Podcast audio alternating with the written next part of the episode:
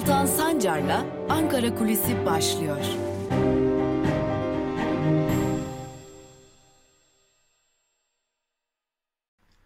Merhabalar sevgili Özgürüz Radyo dinleyicileri ve YouTube hesabımızın sevgili izleyicileri.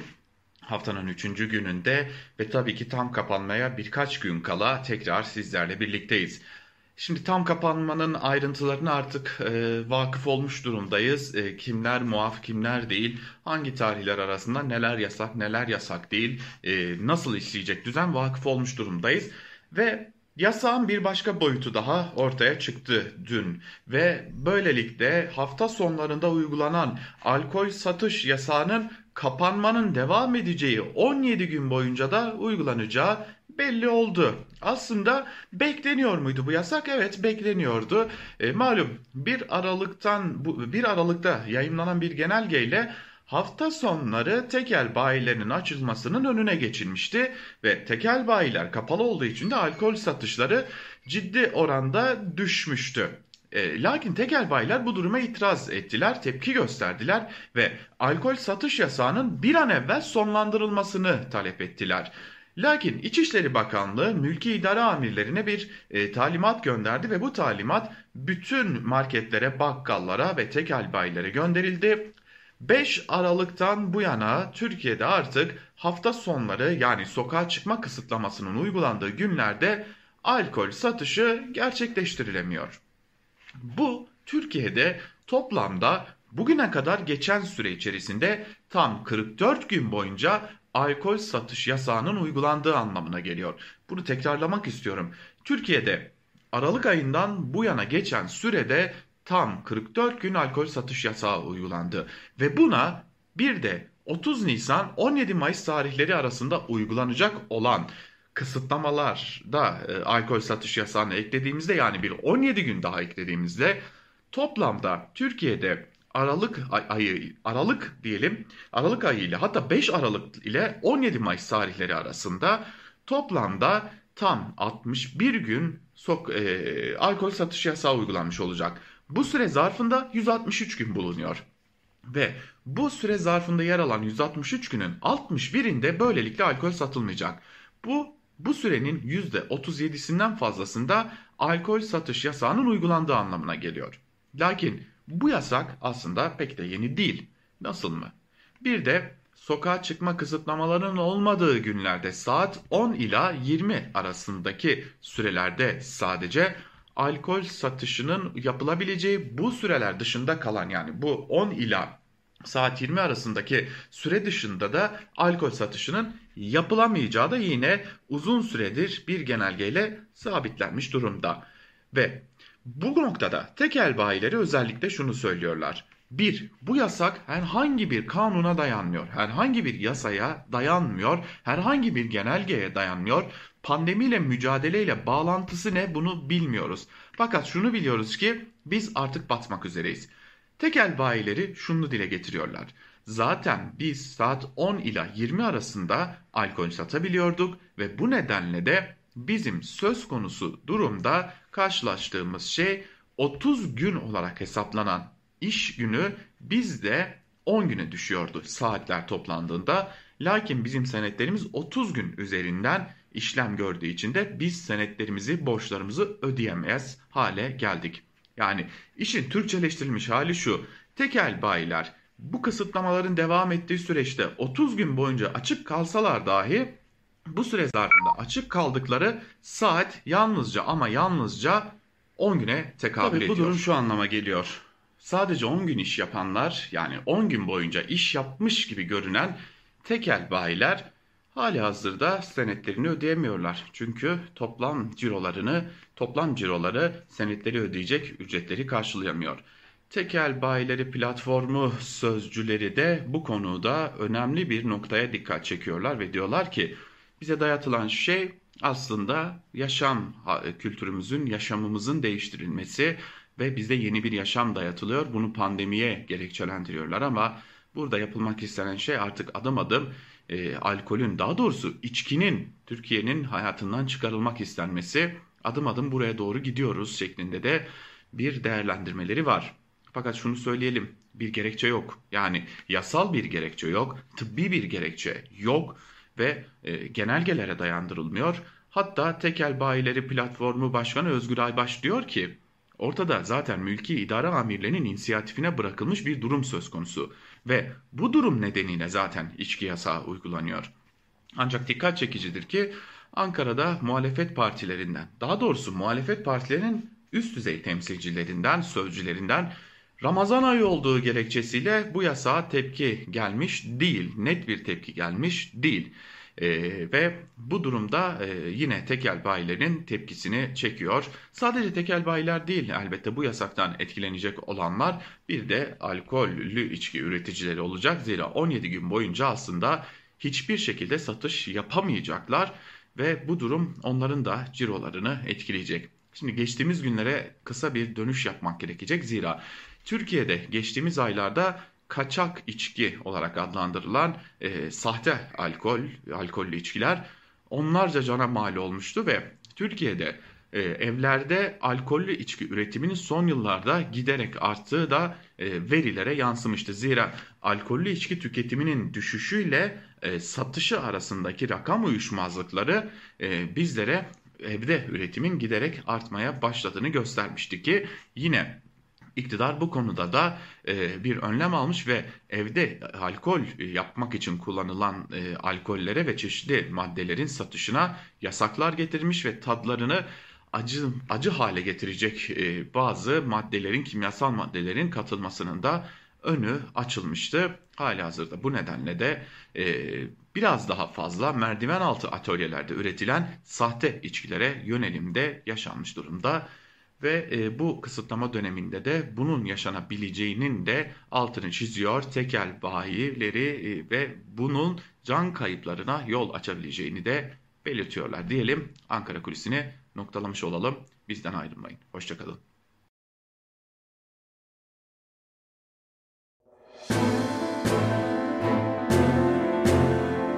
Altan Sancar'la Türkiye basınında bugün başlıyor.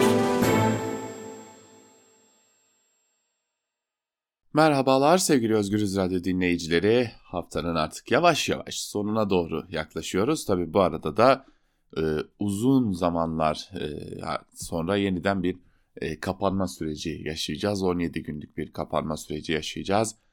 Yarın akşam itibariyle başlayacak. O kısıtlamaya doğru da adım adım yaklaşıyoruz. E, bakalım bugün hem gazeteler e, hangi konularını manşetlerine taşımışlar hem de köşe yazarların gündeminde neler var onlara bir göz atalım. Malum e, semt pazarları yasak, e, içki almak yasak ama geri kalan her şey serbest. Gelelim başlayalım. İlk olarak Cumhuriyet'e bakalım. Cumhuriyet gazetesinin manşetinde mesele alkol değil sözleri var ve hemen ayrıntılarında şunlar aktarılıyor. Salgını bahane ederek kendi ideolojisini halka dayatan iktidar 17 günlük kapanma boyunca alkol satışını da yasakladı.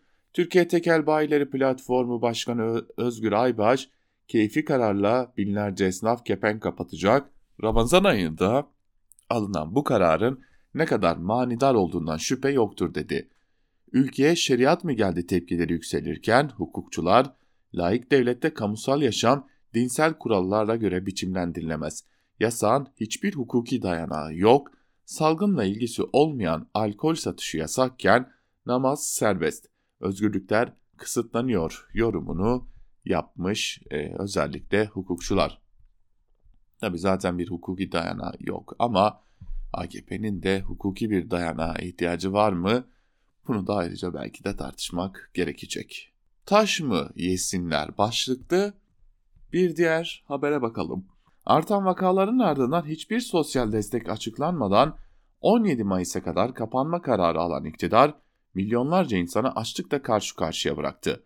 Ayakkabıcıdan konfeksiyoncuya, kırtasiyeden terziye kadar birçok işletme kapalı kalacak. Zor dönem geçiren günübirlik iş yapanlar şimdiden bunalıma girdi. CHP'li Ağbaba ve İlgez'de salgınla mücadelenin kazanımlarını lebalep kongrelere kurban eden iktidarın faturayı halka çıkardığını da belirtmiş Cumhuriyet'in aktardığına göre. Devam edelim bir diğer gazeteye geçelim hemen. Yeni e, Evrensel Gazetesi'yle devam edelim düzeltiyorum. Evrensel'in manşetinde ise canımızı hiçe saymayın desteği halka verin sözleri var. Ekonomik ve sosyal desteği barındırmayan, üretimi durdurmayan iktidarın tam kapanma kararını yetersiz bulan Türk Tabipleri Birliği, zenginler evinde otururken yoksullar çalışacak. Çalışamayanlar açlıkla karşılaşacak. Bu çarklar, bu sırada da çarklar dönecek dedi. EMEP Genel Başkanı Ercüment Akdeniz de halktan toplanan paralar ne zaman kullanılacak diye sorarken Kılıçdaroğlu da tam kapanma yetmez dedi. İzmir ve Ankara'da iş yerlerinde yaptıkları eylemlerle 1 Mayıs'ı kutlayan belediye işçileri pandemi sürecinde canları pahasına çalışmaya devam ettiklerini vurguladı.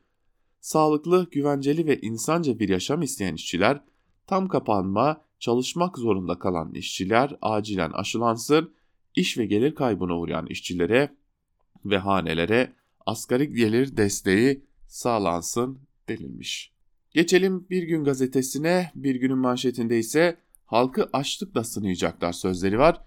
Dikkat ettiyseniz e, iktidara yakın olmayan e, bağımsız medyacıların, bağımsız gazetelerin gündeminde esasen bu konu var. Zira bu konu önemli. İnsanlar nasıl e, geçineceklerini ciddi manada kara kara düşünüyorlar. İktidar uzmanların tüm çağrılarına kulak tıkayarak 40 bine yakın can kaybı sonrası 17 günlük kapanma kararı aldı. Cumhurbaşkanı Erdoğan'ın açıkladığı tam kapanma yaşamı durduracak ancak bu süreçte çarklar dönmeye devam edecek. İçişleri Bakanlığı'nın yayınladığı genelgeye göre kapanma sürecinde üretim yerleri, inşaatlar ve fabrikalarda işçiler çalışmayı sürdürecek. Bu süreçte dünyanın her ülkesinde devletler vatandaşlarına yardım akıtırken Türkiye'de sıfır destekle yola çıkılıyor. Alınan kapanma kararıyla sadece İstanbul'da 180 bin esnaf kepenk indirecek. Kafe, lokanta, pastane gibi faaliyet kollarında çalışan 17 bin işletmenin ise çalışma şartları sınırlandırıldı.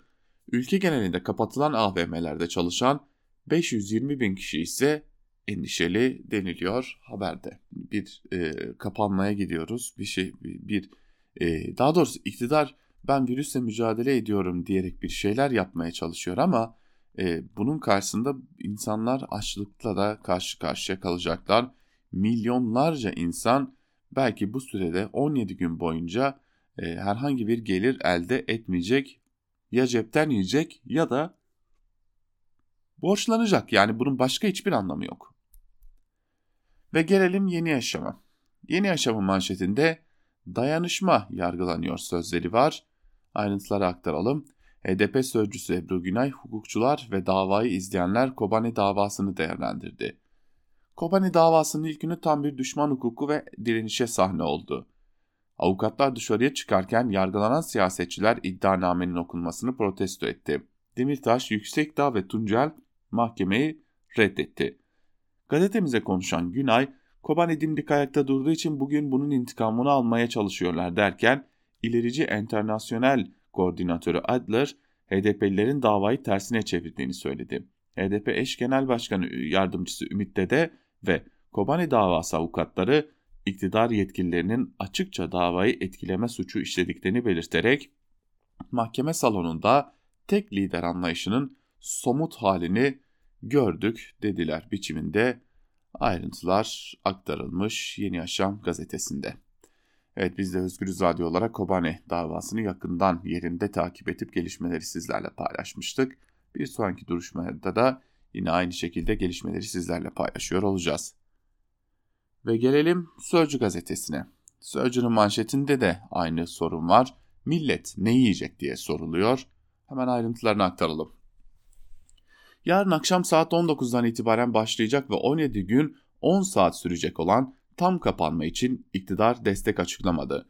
Milyonlar karalar bağladı. Ölüm ve vaka sayıları 5000'in altına düşürmek için alınan kapanma kararı sağlık açısından olumlu bulunsa da geçim açısından zorlayıcı olacak. Zaten kıt kanaat geçinen 3 kuruş ücretle çalışan milyonlarca vatandaş desteğe muhtaç. Ancak açıklanan bir destek yok. Vatandaş ve siyasetçi tepkili denilmiş haberde. Yine e, bir diğer e, haberde yine az önce de aktardığımız gibi içki yasağına dair burada da haber var.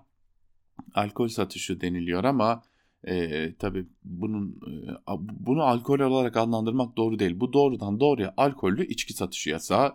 Zira yasağın adını doğru koymazsak e, burada da bir e, muamma yaratılmış olacak. Ve gelelim Karar Gazetesi'ne. Karar Gazetesi'nin gündeminde de aynı konu var. Desteksiz kapanma sözleri yer alıyor. Vahim gidişat tam kapanmayı zorunluluk haline getirdi. Zinciri kırma adımını herkesin olumlu karşıladı. Ancak esnafa, vatandaşa bir destek çıkmaması tepki çekti. İhtiyat akçesine 128 milyar dolara ilişkin tartışmalar sürerken buraya mı fon yok itirazları yükseldi. Batı'nın uyguladığı önce kaybı gider sonra kapat modeli işaret edildi. Gündelik çalışan dükkanını kilitleyen nasıl geçinecek? Mağduriyetleri önleyecek bir paket açıklansın denilmiş muhalefetten gelen çağrılarda örneğin. Kılıçdaroğlu diyor ki fakire evde otur dediniz ama geçinmeleri gerek bir sosyal program açıklaması bekliyoruz. Davutoğlu diyor ki mağdur tüm hanelere yetişkinler için 1000 TL çocuklar için de 500 TL şartsız nakdi destek sağlanmalı. Ali Babacan ise kapanma gerekliydi ancak esnaf günlük harcayan mağdur oldu. Acilen bir destek paketi açıklansın denilmiş yine burada da yapılan çağrıda. Ve gelelim iktidarın gazetelerine. Hani her şeyin yolunda olduğunu düşünenler e, var ya her şey yolunda her şey güllük gülistanlık sadece e, bir şekilde e, dış güçlerin bizleri zorladığı zamanlar oluyor diye düşünen gazeteler var ya onlara geldi sıra. Sabah ile başlayalım. E, bütün Türkiye beni destekledi manşetiyle çıkmış Sabah gazetesi. İşkenceci eşini öldüren ve 108 gün sonra cezasız tahliye edilen Melek İpek duygularını sabaha anlattı. Çok acı çektim, böyle olmasını istemezdim. Çok üzgünüm ancak e, ileriye bakmak zorundayım. Başta ailem bütün Türkiye bana destek oldu. Herkese çok teşekkür ederim. Şu anda kendimi rüyada hissediyorum. Derin nefes almak, gökyüzüne doyasıya bakmak ne güzelmiş. Cezaevinden çok kızlarımın kokusunu özledim. İlk gecemde onlarla birlikte uyudum. Şimdi üniversiteye hazırlanacağım. Tıp fakültesine girmek en büyük hayalim demiş. Biz de Melek İpek'e başarılar dileyelim. Zira e, önemli bir karardı. Melek İpek kararı e, işkencesini, işkencecesini öldürdü. Dileriz cezaevinde bulunan kendilerini korumak için ne yazık ki e, kendilerine zarar verenleri öldürmek zorunda ya da yaralamak zorunda kalan diğer kadınlar için de bu karar örnek olur. Geçelim hürriyetin manşetine. Soykırım diyen cahildir e, manşetiyle çıkmış e, ve Profesör Doktor İlber Ortaylı 1915 olayları için soykırım diyen ABD Başkanı Biden'ın kendi suçlarını örtbas çabası içinde olduğunu söyledi. Ortaylı Ermeni soykırımı olduğunu söyleyen tarihçileri de cehaletle suçladı denilmiş haberde. Sarılabileceğiniz insan İlber Ortaylı, e, İlber Ortaylı son dönemde artık iyice bir yerlere yanaşmış gibi de görünüyor. Ve Milliyet, Milliyet'in manşetinde ise tarihin tahrifi yok hükmünde sözleri var. ABD Başkanı Biden'ın 1915 olayları için soykırım açıklamasına genel kuruldan başkanlık tezkeresiyle yanıt veren meclis iddialar için iftira dedi. CHP, AKP, MHP ve İyi Parti'nin oylarıyla kabul edildi. HDP ise red oyu verdi ve şu cümleler yer alıyordu. Tarihin siyasi sahiplerle tarifinden başka anlam taşımayan bu iftiraları en güçlü şekilde reddediyoruz. Tarihi konularda hüküm vermeye hukuken ve ahlaken yetkisi bulunmayan Biden'ın açıklaması nezdimizde yok hükmündedir biçiminde de aktarılmış bu e, itiraz diyelim. Bakalım başka neler var? Tecrübemiz var ama destek şart. Türkiye yarın akşamdan itibaren 17 gün sürecek tam kapanmaya hazırlanırken ekonominin farklı kesimlerinden geçmişe göre daha deneyimliyiz. Ancak esnafı kollayan destekler lazım. Kapanmayı başarıyla anlatmaya çalışacağız mesajı geldi. Tam kapanma için esnaftan turizmciye, perakende sektöründen e-ticaret erbabına herkesin beklenti ve hazırlıklarını milliyete anlattı. Hemen altında da tekel bayiler kapalı olacak diye de haber var. Ee, bakalım bu 17 günün sonunda neler gelecek başımıza. Ve Yeni Şafak. Yeni Şafak'ın manşetinde ise Hodri Meydan işte belgeler sözleri var. Devlet Arşivleri Başkanı Profesör Uğur Ünal, Türkiye'nin 1915 olaylarına ilişkin tezlerini sağlam belgelere dayandırdığını belirterek gerçekleri merak ediyorsa ABD Başkanı Biden'a belge gönderebileceklerini açıkladı. Uğur, tehcirde alınan tedbirleri ihmali olan görevlerin yargılanmasını ve 1919'da tarafsız komisyon kurulması için yapılan çağrıyı gösteren belgeleri Yeni Şafak'la paylaştı denilmiş. Bizim de paylaşacak söyleyecek sözlerimiz var da neyse. Yani hatırlıyorum da Yeni Şafak biz bu konuya ilişkin bir belgesel yaptığımızda biz de bir takım belgeler çıkardığımızda e, doğrudan doğruya beni e, hain diye hedef göstermişti. Şimdi geliyoruz bakıyoruz da belgelerle konuşalım diyorlar. E, belgelerle konuşulduğunda da e, yani adına ister soykırım deyin, ister tehcir deyin, ister e, kırgınlık deyin, ister küskünlük deyin. Adına ne dediğiniz hiç önemli değil. Meselenin özü şu. Konuşacaksak kimse kimseyi suçlamayacak.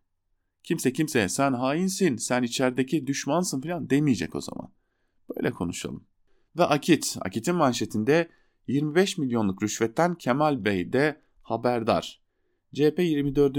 dönem milletvekili ve eski Ankara Ticaret Odası Başkanı Sinan Aygün, Ankara'daki büyük rüşvet çarkının perde arkasını gazetemiz Akit'e anlattı diye bir cümle kurulmuş. E, hali hazırda içerisinde Sinan Aygün'ün geçtiği bir haberden bahsediyoruz.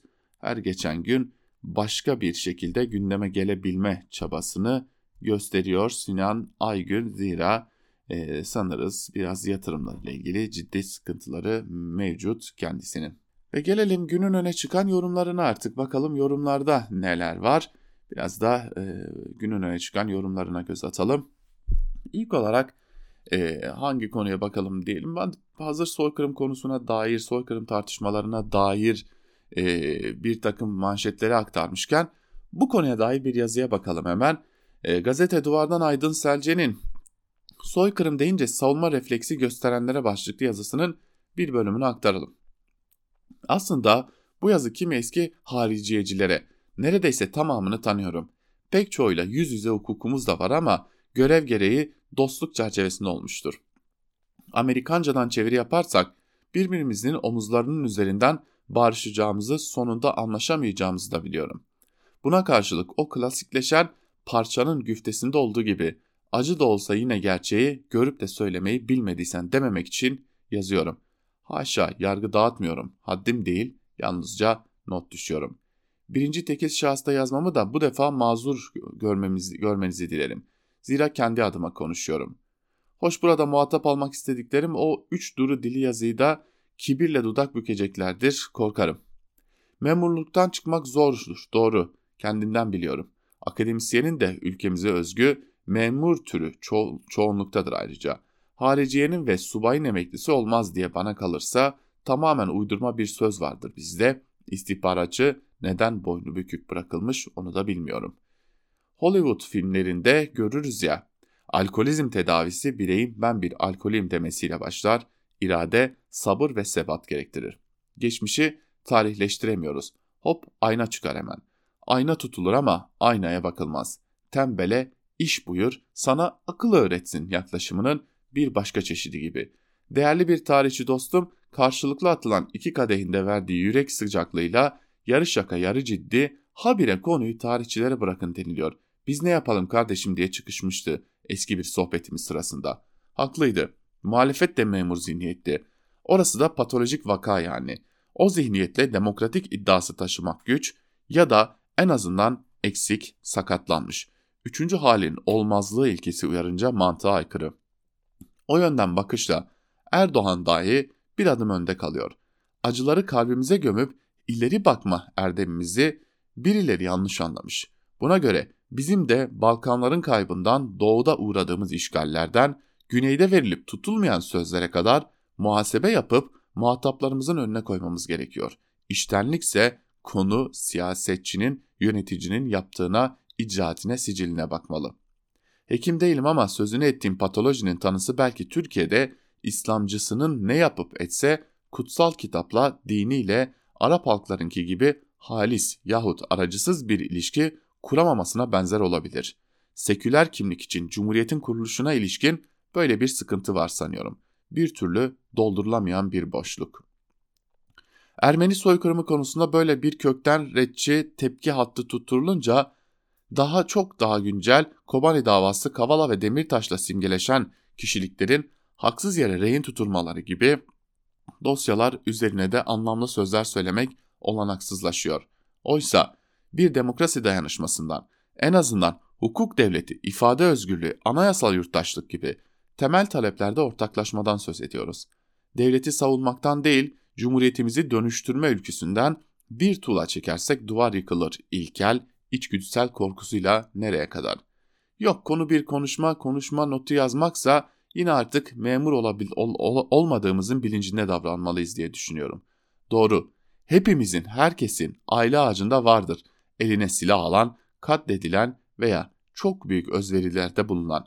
Yas tutmak, yakılmak pek yok kültürümüzde. Acıyı bal eyledik, Anadolu'yu yurt belledik diyen insanlarız. Çerkes Kırım'ından tutun, Balkanlardan esasen imparatorluğun yüreği olan toprak parçasından göz açıp kapayıncaya, sökülüp atılmaya, aralıksız on yıllarca savaşmış olmaya, kurtuluşun aynı zamanda bir iç savaş öyküsü de olduğuna varıncaya dek. Bozulan 1908 ortaklığı 1921'den 24'de neden olduğu çözümlenmeden terk edilen yerinden yönetim anayasal yaklaşımı o kuruluş yıllarında dünyanın durumu saymakla bitmez. Konuşma notu dedik zaten. Sonradan kitaplaştırılacak bir doktora tezi değil diye de devam ediyor Aydın Selcan ve e, aslında biraz da serzenişte bulunuyor. Yine gazete duvardan Kemal Can ile devam edelim bu gidiş nereye diye soruyor ve bir bölümünde şunları kaydediyor Kemal Can. Bundan yaklaşık 400 gün önce tarih 25 Mart 2020 salgınla ilgili alarm halinin daha ilk günleri. Beştepe'de kabine üyeleri ve bürokratlarla telekonferans yoluyla bir toplantı yapılıyor. Haber kanalları da bu toplantıyı yayınlıyor. Devletin salgınla ilgili nasıl önlemler alacağını görmek, anlamak isteyen herkes ilgiyle seyrediyor. Toplantı sırasında da gayet rahat tavırlar sergileyen Erdoğan'ın bazı bakanlarla şakalaştığı oluyor. Dışişleri Bakanı Çavuşoğlu'na yerin mi dar diyerek mesafe uyarısı yapıyor örneğin. Cumhurbaşkanının toplantı sırasında en heyecan duyduğu mesele bordan üretilen dezenfektanla ilgili oluyor. Aman buna iyi bir reklam kampanyası yapalım diyor. Bize de gönderin diye ekliyor.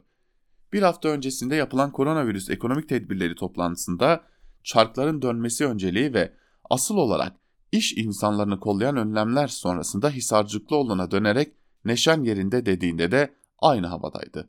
Aylar sonra dezenfektan heyecanının daha geniş bir yankısı olduğunu görevden alınan Ticaret Bakanı'nın ticari faaliyetlerinden öğrendik.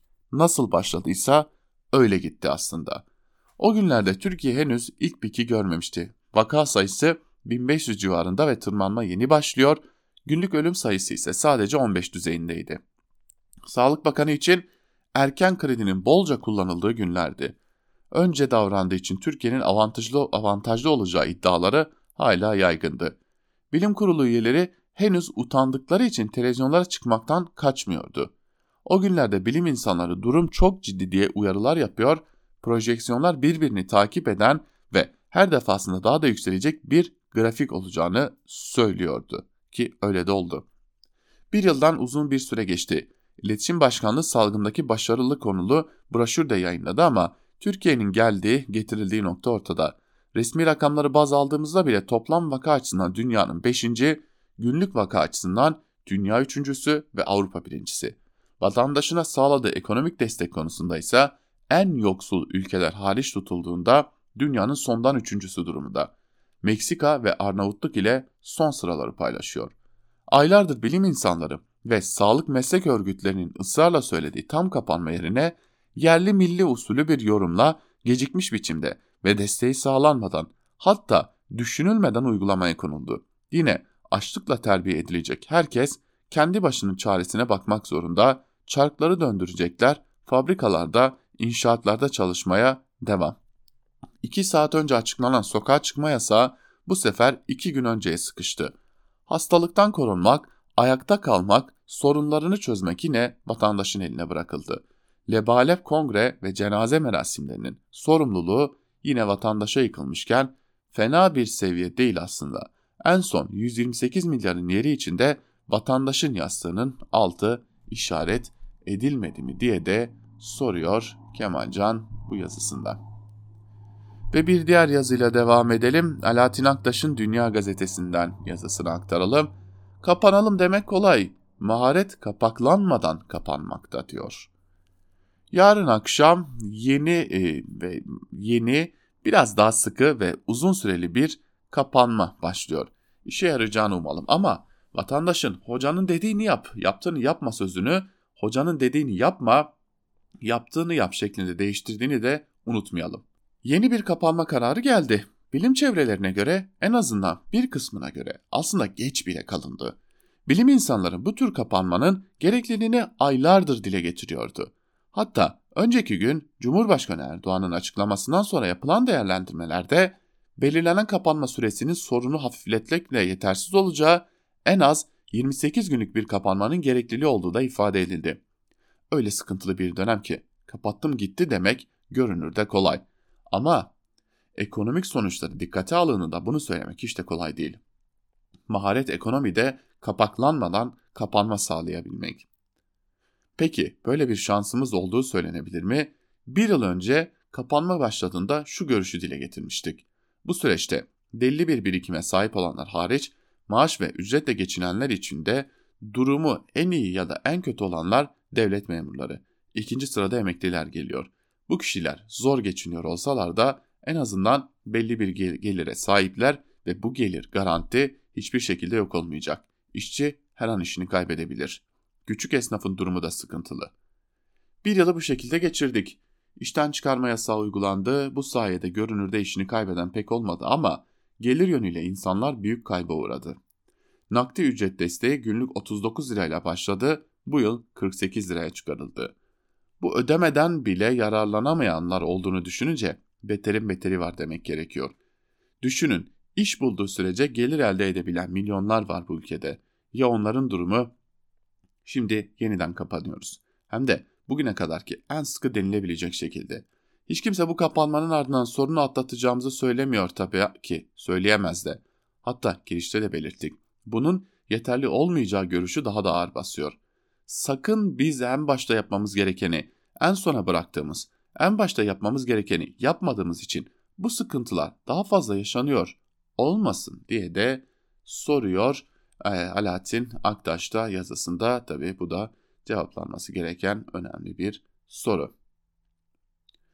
Ve geçelim bir diğer e, yazıya kısa kısa yazılarla devam edelim. Milliyetten Abbas Güçlü diyor ki madem ki öğretmenin ek ders ücreti kesiliyor pandemiyi yönetemeyenlerin de kesilsin. Saat ücreti kadrolu öğretmenlerde 19, sözleşmelerde 16, ücretlilerde ise 14 liraydı. Haftalık ders sayısı da kişiden kişiye değişiyor. Haftada 4 saat giren de var, 10 saat giren de. Alacakları parayı artık siz hesaplayın. Çok değil ama maaşları o kadar düşük ki o bile dertlerine derman oluyor. Pek çoğu ek derse gerek kalmadığı için zaten ek derse girmiyor ve ek ders ücreti hiç almıyor. Peki onca huzursuzluğa değdi mi? Madem ki öğrenci yüz yüze ya da uzaktan derse katılmadığında öğretmenin ek ders ücreti kesilebiliyor. Peki o zaman öğrencilere uzaktan ya da yakından öğretim ya altyapısı ve motivasyonu sağlamayan ve pandemi sürecini doğru yönetmeyen yöneticilerin ve aynı durumdaki kişiler ve çalışanların da maaşları kesilsin.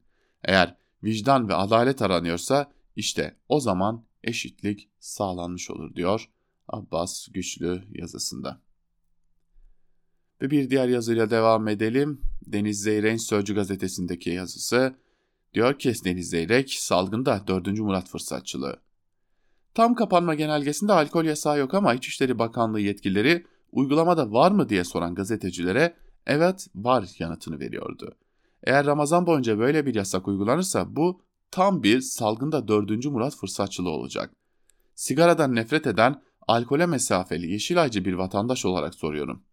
Hadi Ramazan'da lokantaların kapalı olmasını salgınla mücadele açısından mantıklı bir uygulama olarak kabul ettik. Peki insanların marketlerden alkol satın alıp evde içmesini yasaklamanın salgınla mücadeleye nasıl bir katkısı olabilir? Bin kişilik cenaze törenleri yapıp milli bayramlarda törenleri yasaklamanız ne kadar absürtse açık marketlerde alkol satışını yasaklamanız da o kadar saçmadır. Amacınız salgınla mücadele değil de insanların yaşam tarzını dizayn etmekse başka diyor Deniz Zeyrek de yazısında. Ve biz de Deniz Zeyrek'in bu yazısıyla birlikte noktalamış olalım bugünlükte Türkiye basınında bugün programımızı. Yarın Özgürüz Radyo'da tekrar görüşebilmek umuduyla bizden ayrılmayın. Hoşçakalın.